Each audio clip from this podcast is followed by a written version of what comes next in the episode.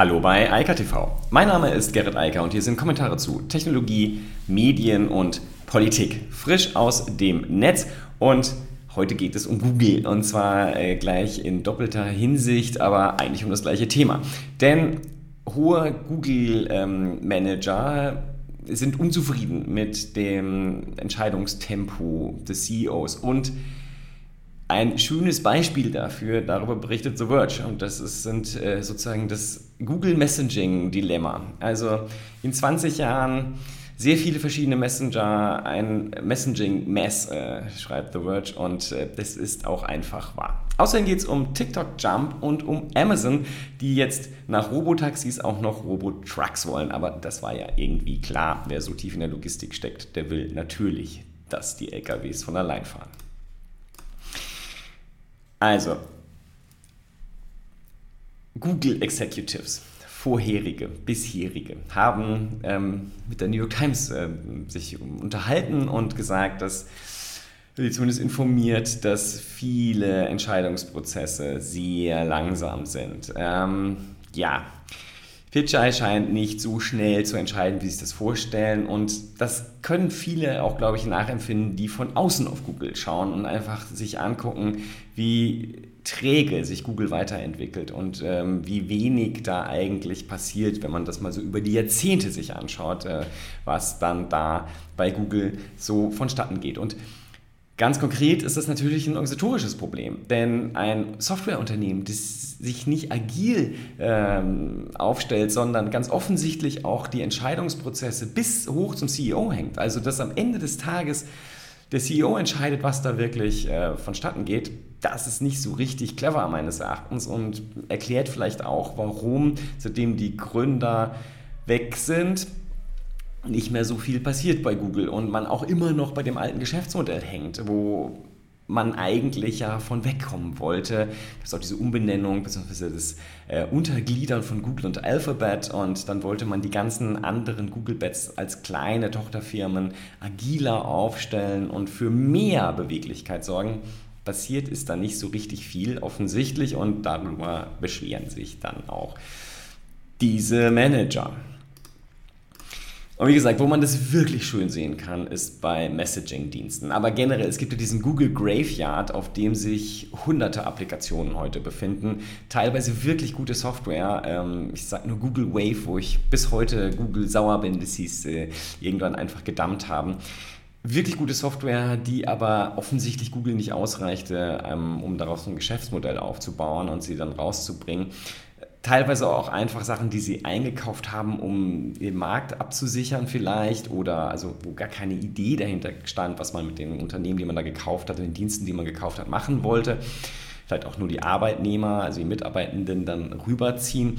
Wie dem auch sei, ganz exemplarisch sieht man das bei den Messaging-Diensten. Und das ist natürlich ein Riesenproblem. Ähm, das ist auch meines Erachtens der Grund, warum so wenige Leute Messenger, Messenger von Google einsetzen, weil die sich halt alle paar Monate ändern. Dann gibt es einen neuen, das läuft parallel ähm, und das ist halt really messy. Ja? Also das, sind, ähm, das ist ein Chaos, der jetzt da angerichtet wurde. Und Google hat es nie geschafft, die ganzen Tools, die sie parallel hatten, irgendwie mal zu integrieren. Ich hatte immer das Gefühl, als sie mit Hangouts kamen, dass sie da jetzt mal alles zusammenziehen wollten. Aber es hat auch wieder nicht funktioniert. Ähm, Im mobilen Bereich ist das noch viel schlimmer. Also da ist ja diese Sache von SMS zu RCS, das funktioniert nicht. Und äh, äh, da hat man eine ein absolut chaotische Struktur mittlerweile geschaffen, äh, die sicherlich auch noch andauern wird. Aber auch in dem Webbrowser, also internetbasierten, also mit Apps, die auf Smartphones oder Rechnern laufen, basierten Messaging-Diensten funktioniert es nur begrenzt gut. Jetzt hat man ja die Situation geschaffen mit einerseits Google Chat, als Chat-Client, wie der Name sagt. Und dann hat man daneben aber weiterhin auch andere Marken mit Google Meet, dann die Videoconferencing-Lösung, wo ja zum Beispiel Microsoft gesagt hat, wir ziehen das alles mal schön zusammen als ein Tool, sogar als neues Tool und dumpen Skype. Weiß auch nicht, ob das klug war, aber egal.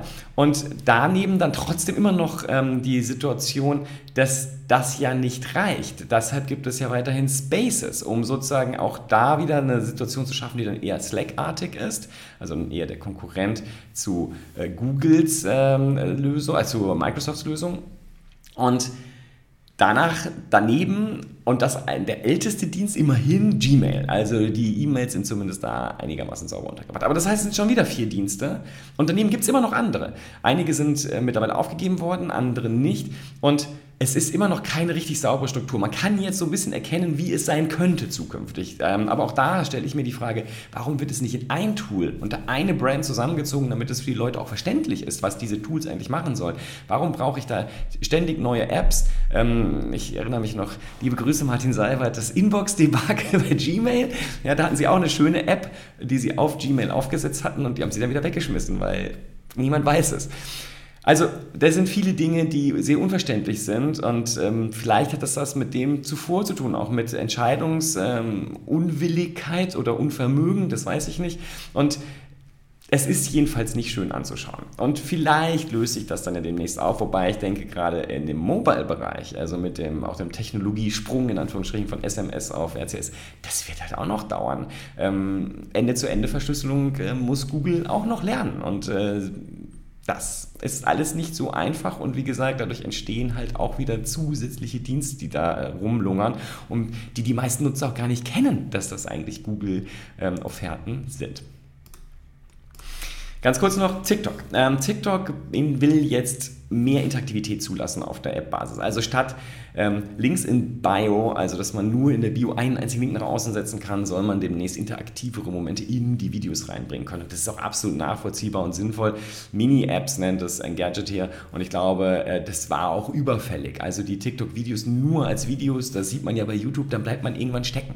Und ähm, das weiterzuentwickeln und die Interaktivität und damit das Engagement natürlich zu erhöhen, ist eine sicherlich gute Idee. Dürfen allerdings noch nicht alle, das war jetzt in einem Beta, in der Beta-Testphase und jetzt wird das ein bisschen erweitert, aber es können noch nicht alle diese äh, TikTok-Jumps einsetzen. Das wird aber sicherlich irgendwann kommen, würde mich zumindest wundern, wenn nicht.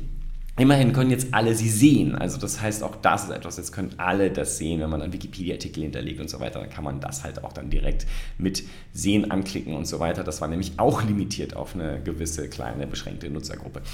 Ich bin gespannt. Ich glaube, dass es eine gute Entwicklung ist. Ich glaube, dass Interaktivität ganz entscheidend wichtig ist. Sieht man Livestreaming auch auf TikTok super wichtig und auch da dann mehr Interaktivität reinzubringen durch Drittanbieter wird sicherlich helfen. Es können kleine Sachen sein wie Umfragen oder halt auch größere Sachen oder auch einfache Sachen wie Links. Also da sind, äh, glaube ich, viele Dinge möglich, die dann da auch kommen werden und das Format nochmal verbessern und verbreitern werden in dem, was man damit machen kann.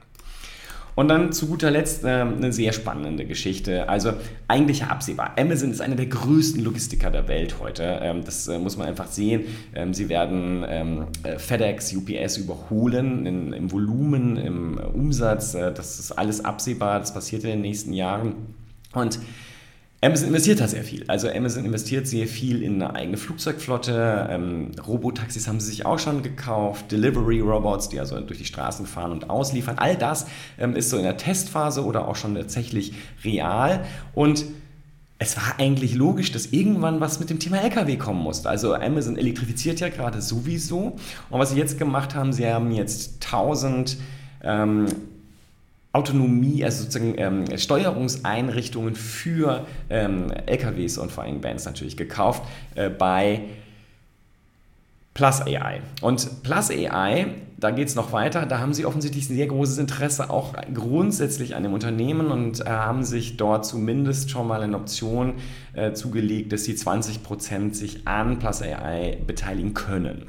Und ja, ich glaube, das ist eigentlich eine total logische Entwicklung für gerade Amazon, die immer mehr und immer größerer Logistiker werden und natürlich wissen, dass die Logistik der Zukunft keine Lkw-Fahrer oder Fahrer überhaupt haben wird, äh, zumindest nicht im Backend, also im Backbone, wo zwischen den äh, Lagern gefahren wird. Die Logistik wird sehr stark automatisiert werden, so wie Industrien und andere Dienstleistungsbereiche auch. Und das steht hier halt an.